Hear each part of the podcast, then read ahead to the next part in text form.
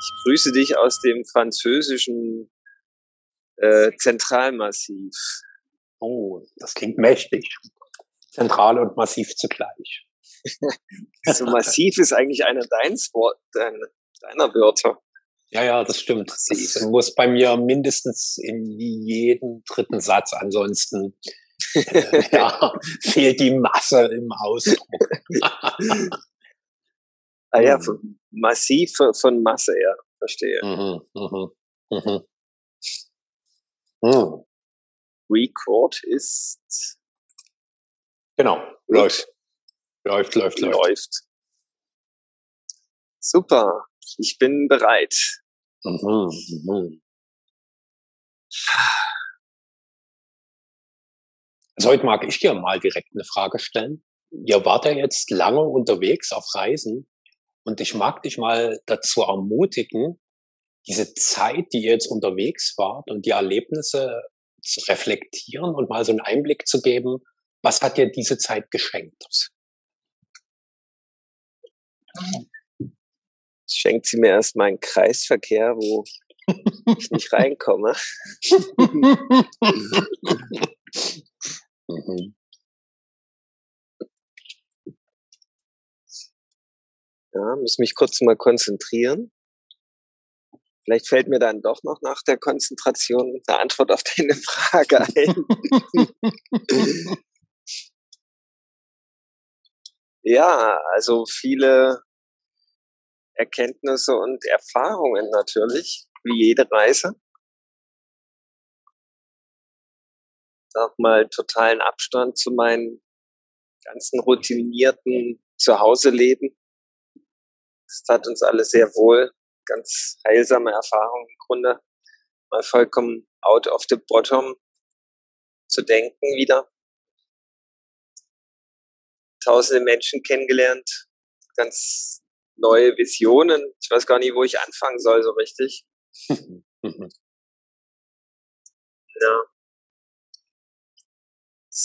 Gerade ganz schön viel ja, also wir kommen halt genau aus so einer sehr intensiven Familienzeit, wo wir im Grunde noch voll drinstecken. So eine richtige klassische Magen-Darm-Krippe durch in den letzten Tagen. Und das als Familie auf fünf Quadratmetern im Blechkasten mit immer Wasserknappheit, ja.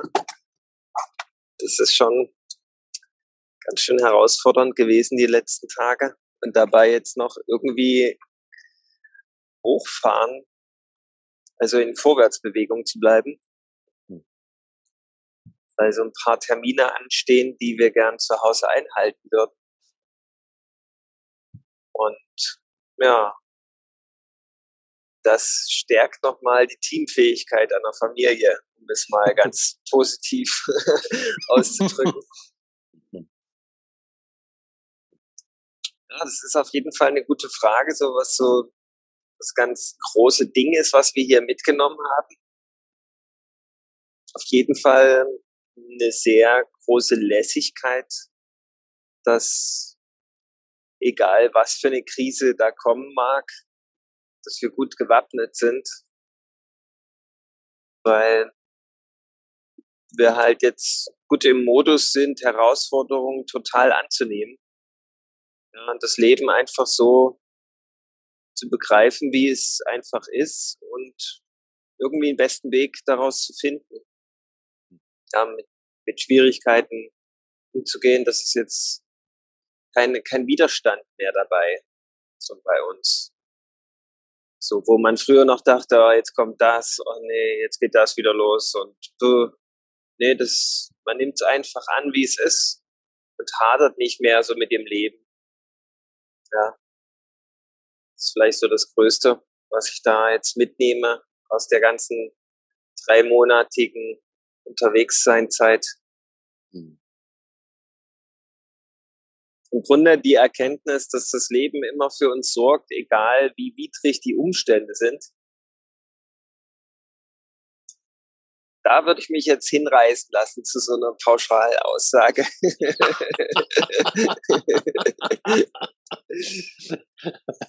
Kommt die noch oder war die schon von dir genannt? Die war schon, die war schon. Ah, ja. Das Leben sorgt immer für uns. Mhm. Ja.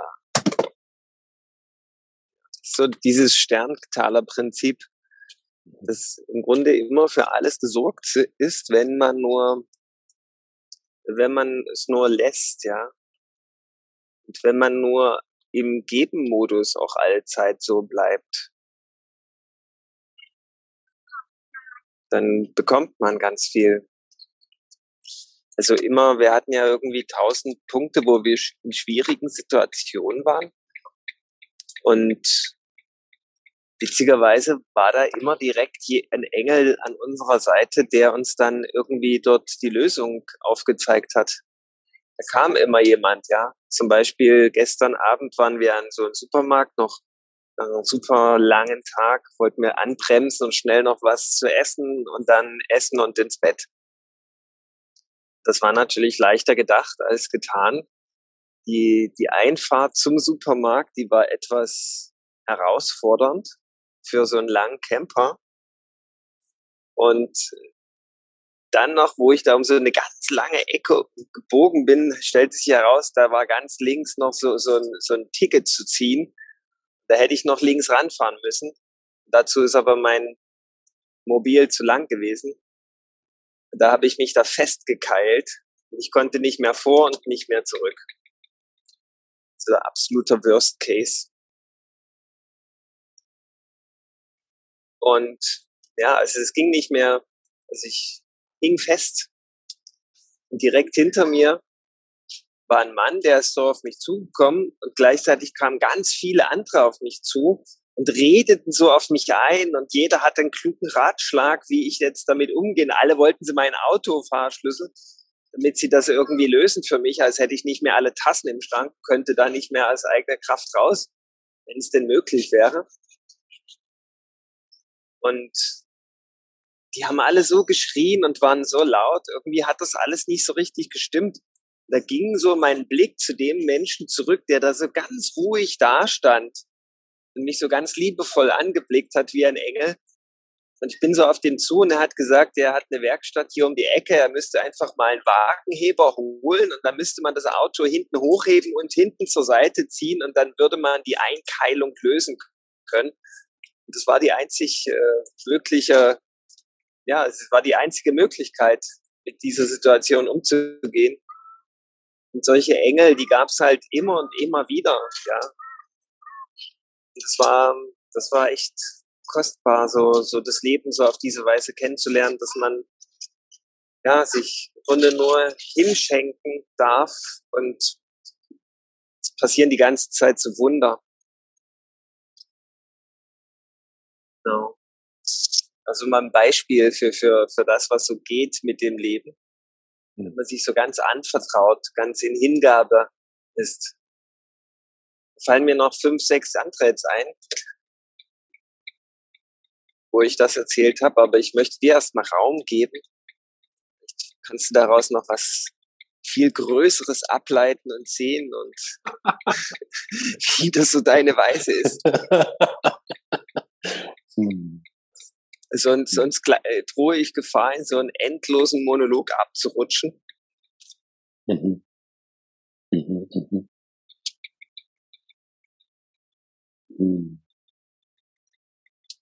Also was ich dort aus dem, was du beschreibst, so hm, was ich dem entnehmen kann, ist dass dein Beispiel, so die, diese festgefahrenen Situationen, dass wenn ich in dieser festgefahrenen Situation die Fähigkeit habe, mich bewusst zu orientieren, dass ich dann den Weg entdecke. Also wie das du halt entdeckt hast, ah, da steht jemand, der reagiert nicht aufgebracht und irgendwie auch so ein bisschen bestimmerisch übergriffig, sondern der hat eine gewisse Ruhe in sich, mit dem gehe ich in Kontakt, dass du eine bewusste Wahl treffen kannst.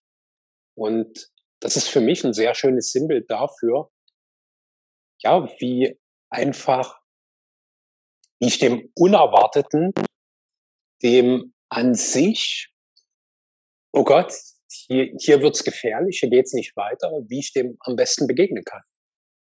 Mit einer ruhigen Achtsamkeit. Egal, ob da gerade auf vielen Ebenen auf mich eingestimmt wird, dass ich es bitte so und so zu machen hätte. Und das finde ich ein sehr, sehr schönes Anschauungsbeispiel dafür. Und wie, wie es dann noch konkret zu einem neuen Weg führt, den du aus eigener Kraft gar nicht geschafft hättest. Weil auf diese Wagenheber-Idee wäre ich zum Beispiel überhaupt nicht gekommen. So, ich hätte mir auch nur gedacht, scheiß Körper festgefahren, was mache ich jetzt? So, ja, ist cool. Und das würde ich mal so als ich erstes kleines. Hm? Ich, ich hatte tatsächlich auch überhaupt keine Idee, wie ich da jemals wieder rausfinden äh, soll. Die Rosa meinte, die, wir sollen die Feuerwehr holen, dass sie diesen ganzen Flock dort umflexen, diesen ganzen Metallflock dort, Hauptsache nicht unser Auto kaputt machen. Und äh, das war für mich auch nicht so ein Weg. Ich habe einfach nicht mehr weiter gewusst. Es war so ein Moment des totalen Stillstands, wo auch keine Zeit mehr so irgendwie, es war einfach nur so ein leerer Raum, wo es gar nicht mehr vor und nicht mehr zurück ging. Total abgefahren. Und wo, wo, es, wo ich dann auch gar nichts mehr gehört habe, ja. Es war einfach nur Stille, obwohl alle hysterisch rumgeschrien haben. Und ich war da einfach wie in so einer ganz stillen, ja, saugenden Bewegung. Ganz komisch, ganz noch nie so mir bekannt gewesen. Witzigerweise waren da so ganz viele aufgebrachte Menschen, die alle nicht so richtig kräftig aussahen. Ich habe dann mal diesen Kfz, ist diesen Mechaniker, der da geholfen hat, gefragt, hey, reichen diese Leute hier aus, um dann diesen Wagenheber da zum Ziehen, ja, das ist, sind ja dreieinhalb Tonnen, die man da ziehen muss auf diesen kleinen Rädern von diesem Wagenheber, das denn möglich wäre. Und der macht so bloß so eine Handbewegung von wegen, das wird schon. In dem Moment hielt noch so, so ein Abschleppdienst an da stieg so ein Riesenbär aus, der war so 2,50 Meter groß oder Meter breite Schultern, so richtig so ein Riesenbär.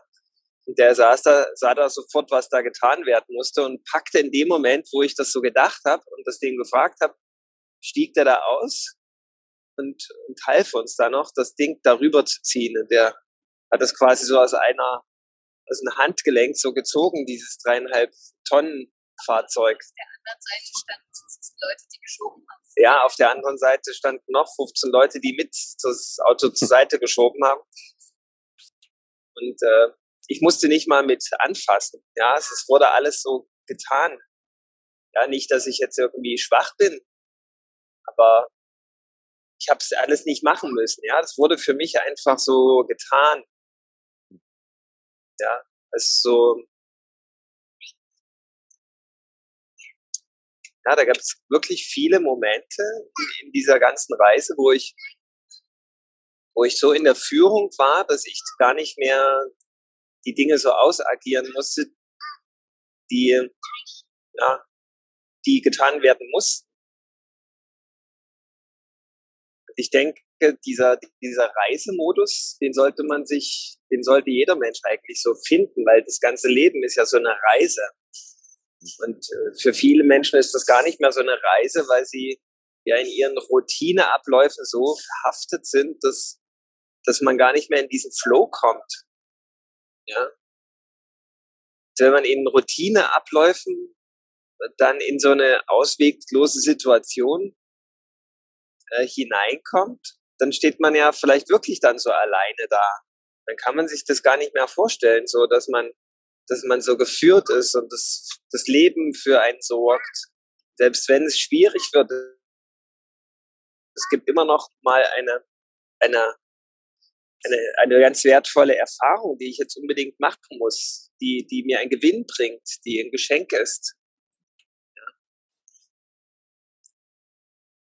Also die Frage lautet für mich, wie, wie kann man sich dieses, äh, diesen Modus des Flows so beibehalten, auch innerhalb einer ja, festeren Struktur, wo man nicht jeden Tag krasseste Herausforderungen zu managen hat und wo man immer in Bewegung ist und so weiter.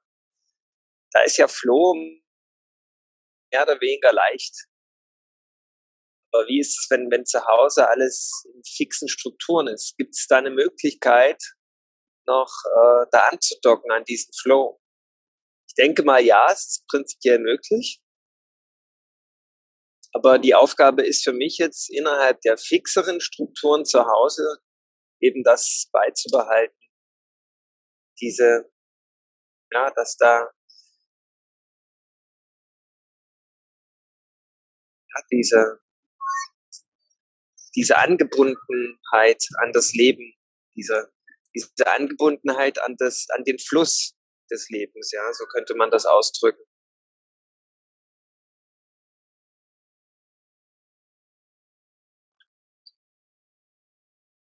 Mich ist es so eine Bewusstseinsfrage, das, was du beschreibst. Also zugespitzt mal so auf diese Frage, Reise oder Routine. Und für mich ist es eher so ein Und. Weil du hast ja auch gesagt, wenn, wenn ich in so einem, in meiner, in meinem Alltag, in meiner Normalität bin, da ist für mich so, dass es bestimmte Routinen gibt, die total sinnvoll sind, weil es einfach wiederkehrende Aufgaben gibt, die gemacht werden müssen. Also da kann ich jetzt sagen, okay, finde ich scheiße oder so, aber es muss einfach sein. Und wenn ich dort eine gute Routine habe, habe ich eine gewisse Leichtigkeit, diese Aufgaben einfach zu realisieren. Und gleichzeitig diesen Reiseaspekt, das bedeutet für mich, dass ich Dingen, wo Routine kein, kein wirklichen Mehrwert darstellt, sondern eher hinderlich ist, in dem Bewusstsein des Reisens begegne. Weil für mich ist so dieser Zustand des Reisens vor allen Dingen ein Zustand von großer Offenheit. So, ich bin total interessiert, was ich so alles entdecken werde, was da so kommt. Und das ist eine ganz große Begeisterung für all das, was mir neu begegnet.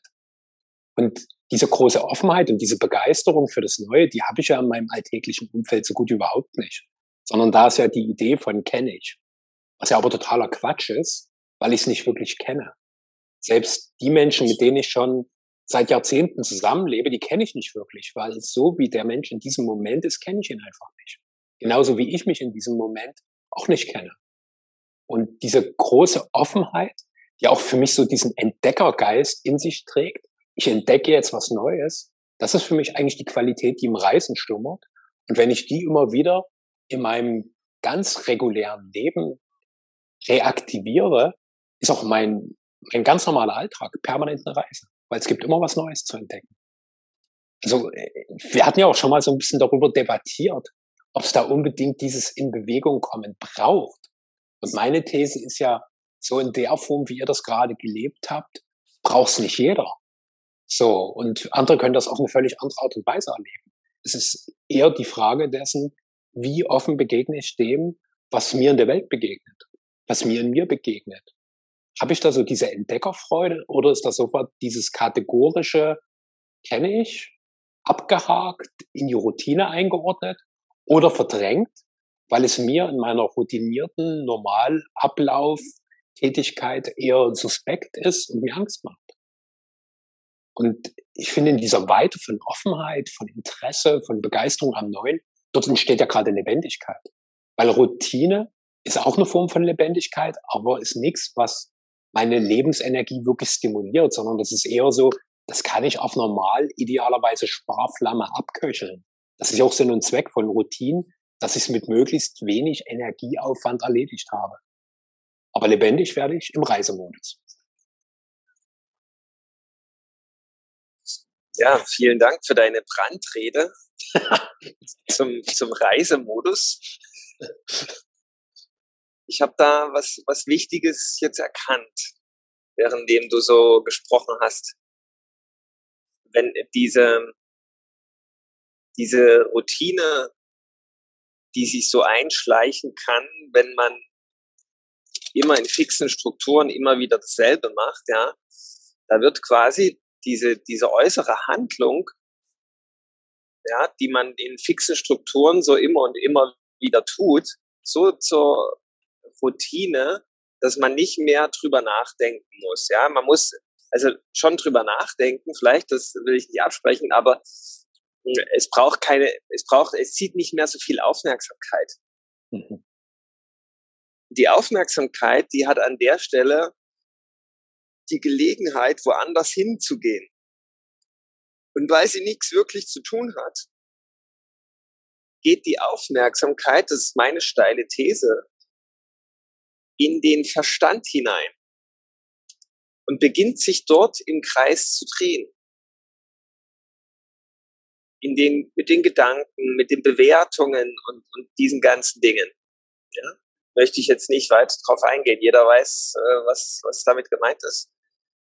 Und das ist die Gefahr einer Routine, die einen quasi dann vom Leben abschneidet. Und im Reisemodus, ja, wenn man so auf äußeren Reisen unterwegs ist, da ist das nicht möglich, weil da muss die Aufmerksamkeit voll in das Außen erstmal gepackt sein, weil, weil das zu faszinierend ist. Und kann sein, dass sie dann trotzdem irgendwann gelangweilt ist vom Außen und sich wieder ab, abkapselt in den Verstand hinein. Und die Aufgabe sollte sein, zu beobachten, wenn man wieder in die häusliche Routine eintaucht oder wenn man dort bereits ist, was macht die Aufmerksamkeit? Wo wandert die hin? Also deine steile These war ja heute, selbst in der Routine kann man das Neue erleben. Mhm. Immer und immer wieder. Das heißt, beobachte, wann geht deine Aufmerksamkeit von dieser neuen alten Routine weg, hinein in dieses, ach, ich mache mir es jetzt erstmal hier im Verstand wieder gemütlich und äh, bewerte erstmal ganz, ganz, ja, ganz eben wieder gemütlich, was da eben so ist. Und da ruhe ich mich jetzt schön aus und niste mich so richtig darin ein. ja? Ja, wann passiert das? Das ist die Falle. Ich würde sagen, das ist die definitive Falle. Dort ist eigentlich der Feind vom Leben zu suchen.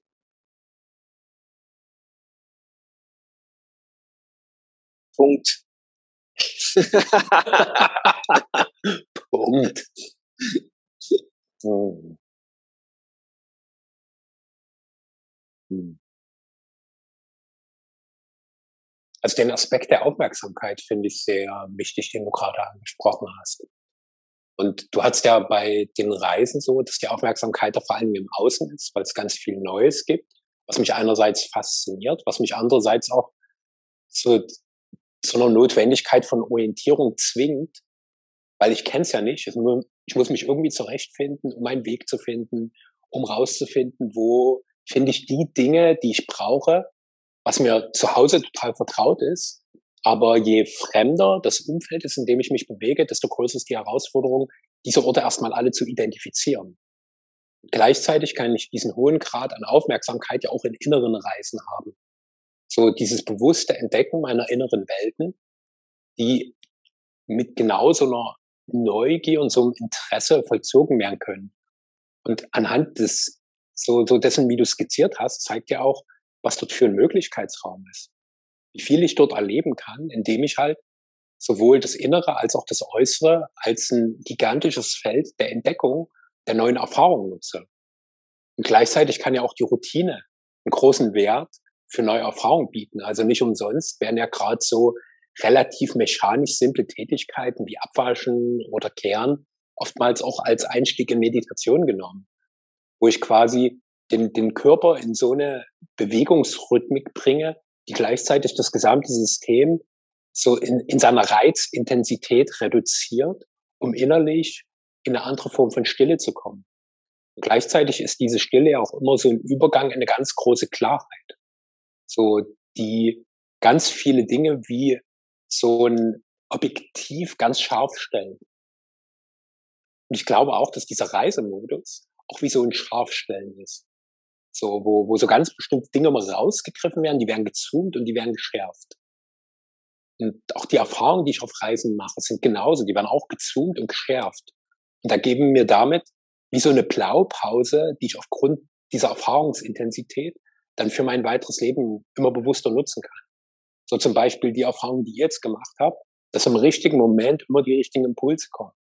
Egal in welcher Form. Dafür gibt es keinen Plan. Also du kannst nicht sagen, dass in diesem Setting wird garantiert aus der Ecke eine Lösung kommen, sondern die Lösung, die kommt immer auf ihre Art und Weise. Aber deine Erfahrung nach einem Vierteljahr unterwegs sein ist, es gibt immer eine Lösung und die kommt immer genau richtig. Und zwar in der richtigen Form. Punkt. Punkt. Yep. yep. Also, ähm, du hattest ganz am Anfang gesagt, da hätte ich dich am liebsten gleich noch äh, unterbrochen. Da möchte ich noch was unterstreichen. Und zwar die Sache mit dem, äh, wenn das bloß eine Frage der Aufmerksamkeit ist, dann kann ich ja auch die Aufmerksamkeit ganz einfach auf die inneren Welten so ausdehnen. Punkt, ja. Mhm. Das ist ja genau das Ding. Das geht zwar, nur machen es die wenigsten. ja, also die meisten äh, verwechseln dann die inneren Reisen mit inneren, die Gedanken äh, ziehen lassen und mit den eigenen Gedanken äh, verhaftet sein. Das ist ja damit gar nicht gemeint mit inneren Reisen. Ja, also zum Beispiel ist mir da was eingefallen. Letzte Nacht hatte ich ganz intensive Traumerlebnisse. Und direkt an dieser quasi Blechwand, an der ich so schlafe, sind die Fahrräder. Und dort wackelte wie wild so eine Plane. Und äh, manchmal hat die mich so wach gemacht. Da habe ich gemerkt, wow, das sind so verschiedene Dimensionen und Welten so nebeneinander. Auf der einen Seite könnte ich da liegen, die Augen geschlossen haben und mich darüber aufregen, wie die Plane so jetzt ganz laut wackelt. Und auf der anderen Seite ist dann noch eine Ebene viel tiefer, wo die Traumebene eine unglaublich neue Dimension eröffnet. Und ich konnte immer so hin und her switchen zwischen dieser äußeren Realität mit dieser nervigen Plane, dann diese bewertenden Gedanken auf der anderen Ebene und dann diese Traumebene. Und ich konnte so wie mit meinem freien Willen entscheiden, okay, wo will ich hin? Und ich habe mich dann immer wieder auf diese Traumebene begeben, einfach durch meinen freien Willen. Das war für mich eine ganz geile Erfahrung. Und ich hätte mich auch drauf ausruhen können und gemütlich meine bewertenden Gedanken äh, beobachten können. Ja, oder ich hätte natürlich auch rausgehen können, die Plane mal abmachen. Das wäre natürlich noch mal eine andere Handlung gewesen, aber das wäre halt so im Außen wieder. Und äh, diese, diese inneren Ebenen, die es dann noch zu erleben gibt, ja, da kann natürlich sogar eine Reise ein Verhinderer sein, weil man dann zu sehr in dieser Sensation des immer wieder neuen, immer wieder äh, faszinierenden, sensationellen Außenwelt äh, verhaftet ist, ja. Und eine Routine wiederum kann helfen, sich mehr auf diese Ebenen einzulassen. Aber Routine muss nicht unbedingt heißen, äh, dass es dann einfacher ist, da reinzukommen. Zum Beispiel, wenn jemand im Gefängnis sitzt, da hat er ja eine maximal geniale Gelegenheit, könnte man sagen, diese inneren Welten zu erforschen. Er wird aber wahrscheinlich so im Stress sein, dass er da gar keinen richtigen Zugang hat. Es sei denn, er erkennt, also alle für alle für alle äh, Inhaftierten, die jetzt unseren Podcast lauschen, vielleicht gelingt es euch, diese äh, krasseste aller Routinen, würde ich mal sagen, Gefängnis äh, als Gelegenheit äh, zu erkennen, um innere Welten zu erforschen, ja, die unglaublich befriedigend sind, vielleicht sogar befriedigender als die Erfahrung, ein Millionär zu sein. Ja, und in, in sogenannter äußerer, totaler Freiheit äh, zu leben. Ja, das äh, wage ich jetzt auch mal ganz ganz, wie haben wir das früher immer genannt? Hm, ketzerisch, provokant. Kühn ist mir noch eingefallen. Sehr gut. Aber ich wollte eigentlich was anderes sagen, dieses, äh, diese Floskel, die wir immer wieder hatten. Naja, wollte ich, wollte ich einfach mal so in den Raum stellen, ganz provokant. Ja, das kann eine Gelegenheit sein, genau wie ein, ein, eine Reise auch ein Verhinderer sein kann. Das hängt immer da von deiner Fähigkeit, deines Bewusstseins ab, wie weit du deinen Fokus äh, ja, steuern kannst. Ja, für den einen, ja, wir haben auch so viele Leute gesagt, hey, fahrt bloß nicht nach Portugal. Dort ist alles scheiße, ja. Und wir haben genau die gegenteilige Erfahrung gemacht. Also jeder macht halt komplett neue Erfahrungen bei gleichen Wegen, ja. Also es kommt definitiv auf die Frage an, wie, wie weit bist du schon fähig, mit deinem Bewusstsein so zu arbeiten, ja? Wie, wie weit kann, kennst du da die Spielregeln? Ja, und wie kannst du das, ja, die, diese Gesetzmäßigkeiten schon anwenden? Und dann auch die Frage, was ziehst du an? Ja. Was stößt du ab? Und solche Dinge. Und das kann man auch wundervoll so auf Reisen so erforschen. Und ist jede Reise eine geniale Spielwiese, Bewusstsein zu erforschen. Mhm. Für mich war es halt cool, einfach mal wieder zu sehen, was alles so möglich ist, wenn man mal aus seinen ganzen äh, festsitzenden Konditionierungen und Strukturen rauskommt, auch aus den ganzen Energiefeldern, ja, mhm. mit denen man so immer verwurzelt ist. Ja, und mal eintauchen in neue Energiefelder und nicht mal, sondern im Grunde ständig. Wird man ja im Grunde immer aus seinen ähm, jedes Mal neu auch entfesselt und entwurzelt ein Stück weit. Wobei durch diese ständige Wechsel von, von Energiefeldern und Strukturen merkt man dann irgendwann, dass man in sich so wurzelt. Wie man diese äußeren Wurzeln gar nicht mehr so richtig braucht die innere Zuhause-Verwurzelung, die greift dann irgendwann. Die hat, man hat dann nicht mehr so richtig eine Chance. Entweder oder. Ja, klingt blöd. Muss ich mal drüber nachdenken, ob das wirklich so ist, aber die Gelegenheit ist auf jeden Fall da, dass, dass man wirklich zu Hause in sich so verwurzelt ankommt auf Reisen.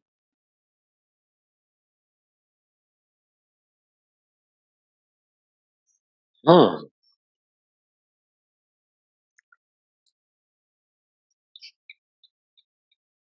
Also so mein Resümee ist, dass aus dem, was wir heute miteinander ausgetauscht haben, dass so dieser Modus des Reisens einfach ein Feld ist für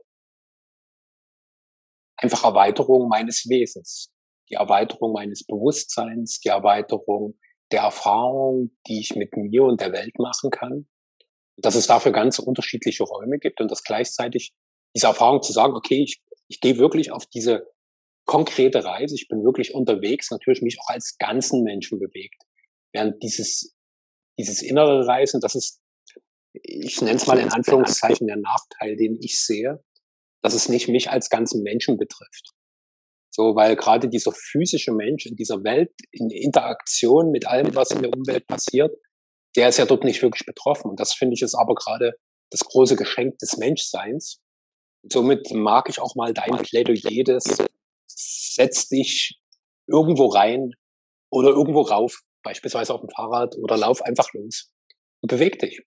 Und das, was da auf diesem Bewegen passiert, ist halt ein ganz wesentlicher Teil für deinen Weg. Und das finde ich extrem wertvoll. Und da, da habe ich so den Eindruck, haben wir heute eine ganze Menge schöner, kleiner Erkenntnisperlen wieder auf die große Kette des ewigen Colliers der erwachten Göttlichkeit gepackt. Sehr schön. Dann danke ich dir ganz herzlich für dein Schlussplädoyer. Mal sehen, wie die, Mal sehen, wie sich die Geschworenen entscheiden.